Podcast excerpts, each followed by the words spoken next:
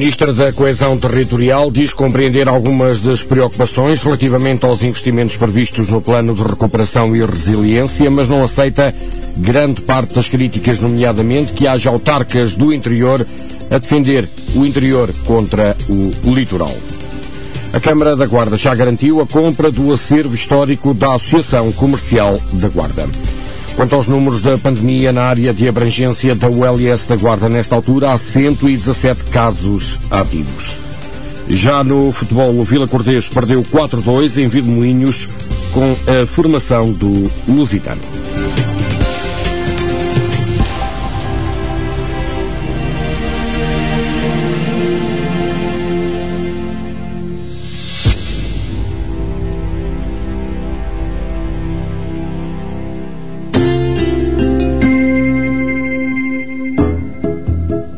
Quadragésima segunda-feira do queijo digital de Celurico da Beira, de 28 de fevereiro a 28 de março. O município de Celurico da Beira, no atual contexto pandémico, leva a Feira do Queijo até a sua casa. À distância de um clique, em cm-celuricodabeira.pt e durante 30 dias. Acompanhe diariamente a nossa programação. Veja os vídeos disponíveis todos os dias. Conheça os verdadeiros embaixadores do queijo. Aprenda com os verdadeiros especialistas.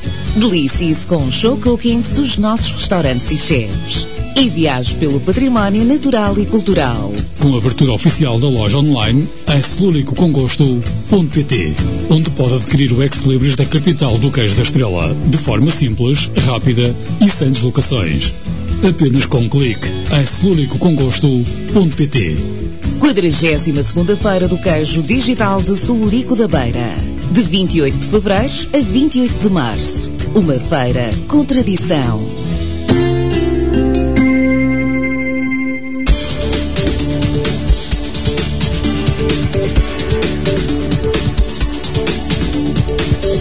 Manhã de segunda-feira, hoje é dia 8 de março. Quanto ao tempo, podemos contar com um dia de céu muito nublado, diminuindo de nubosidade a partir do final da tarde. Há possibilidade de ocorrência de aguaceiros, mais prováveis durante a tarde no interior. O vento esse vai soprar moderado a forte nas terras altas, ainda que contar com nevoeiro ou neblinas matinais e uma pequena descida dos valores da temperatura máxima. Precisamente a máxima prevista para hoje na Guarda é de 8 graus, Viseu e Viseu 13 e Castelo Branco 15 graus. Quanto a temperaturas atuais, a esta hora na Guarda os termómetros registram 6 graus. São 8 horas 35 minutos, avançamos para a informação neste Jornal da Manhã na Rádio F, em simultâneo com a Rádio Fronteira.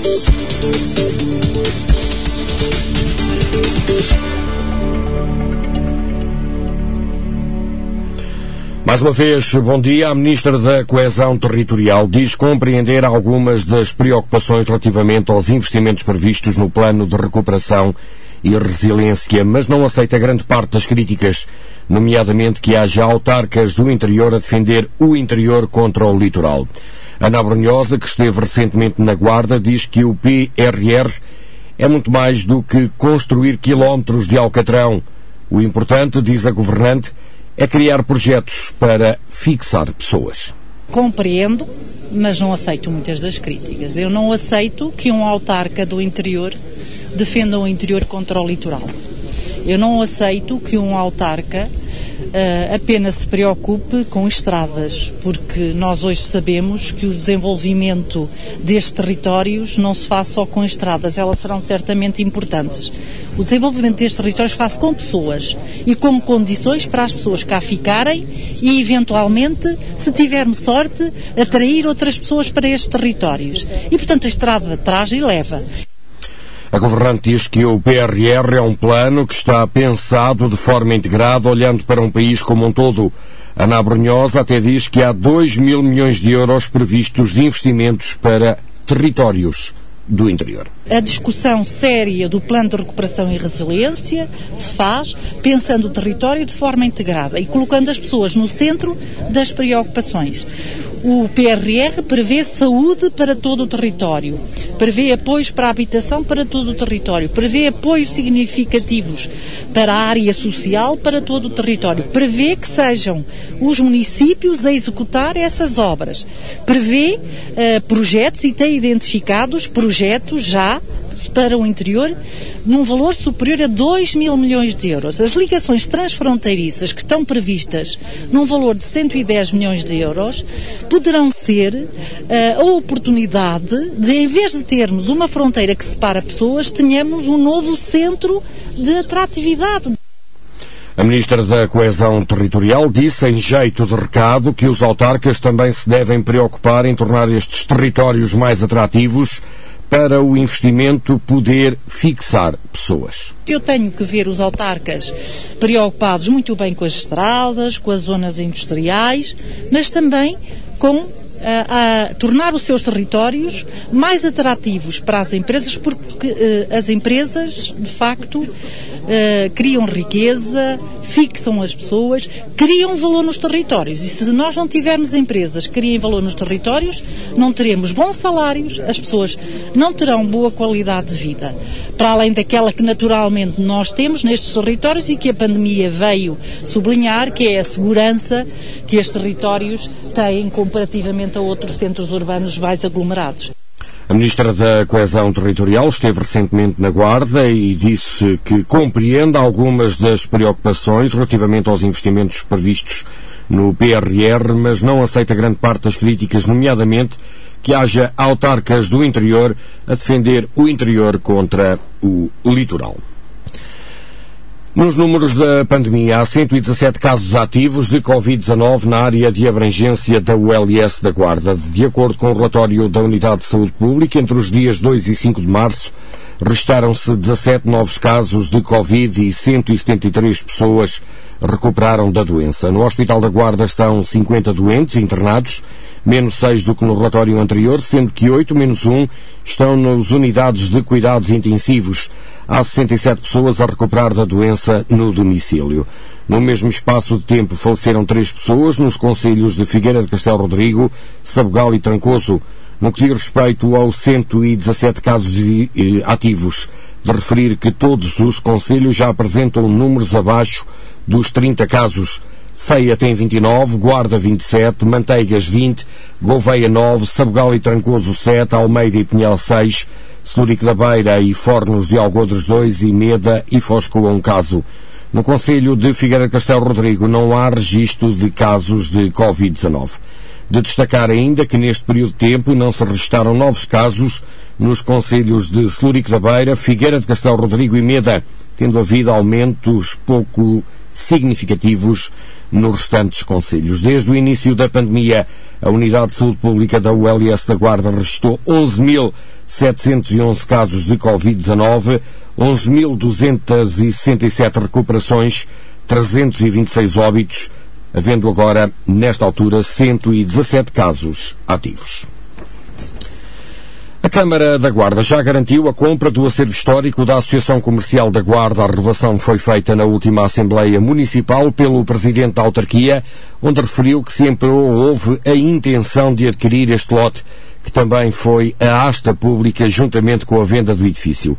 Carlos Chaves Monteiro confessou que a autarquia foi apanhada de surpresa com um outro interessado neste acervo e que, apesar da tentativa em adquiri-lo na asta pública, não foi possível. Nós também temos a preocupação com a história, quando fizemos eh, a tentativa concretizada da aquisição da Associação Comercial, até porque também resultou muito desta Assembleia essa vontade clara que nós também tínhamos.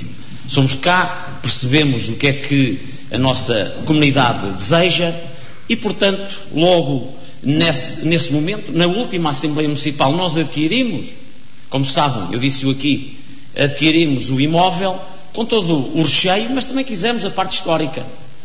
Uh, sucede que as circunstâncias das astas, das astas públicas nem sempre uh, nós conseguimos ter o melhor resultado. E a verdade é que começou em 4.500 euros e chegou a 6.500 e eu confesso eh, que estava a dar instruções, nós tínhamos as coisas preparadas para essa aquisição e ao momento que eu intervenho e já não consegui dar uma resposta aos técnicos que estavam a tratar diretamente desse assunto. Entretanto, o autarca já entrou em contato com o comprador e garantiu o acervo que constava nesse lote por 6 mil euros.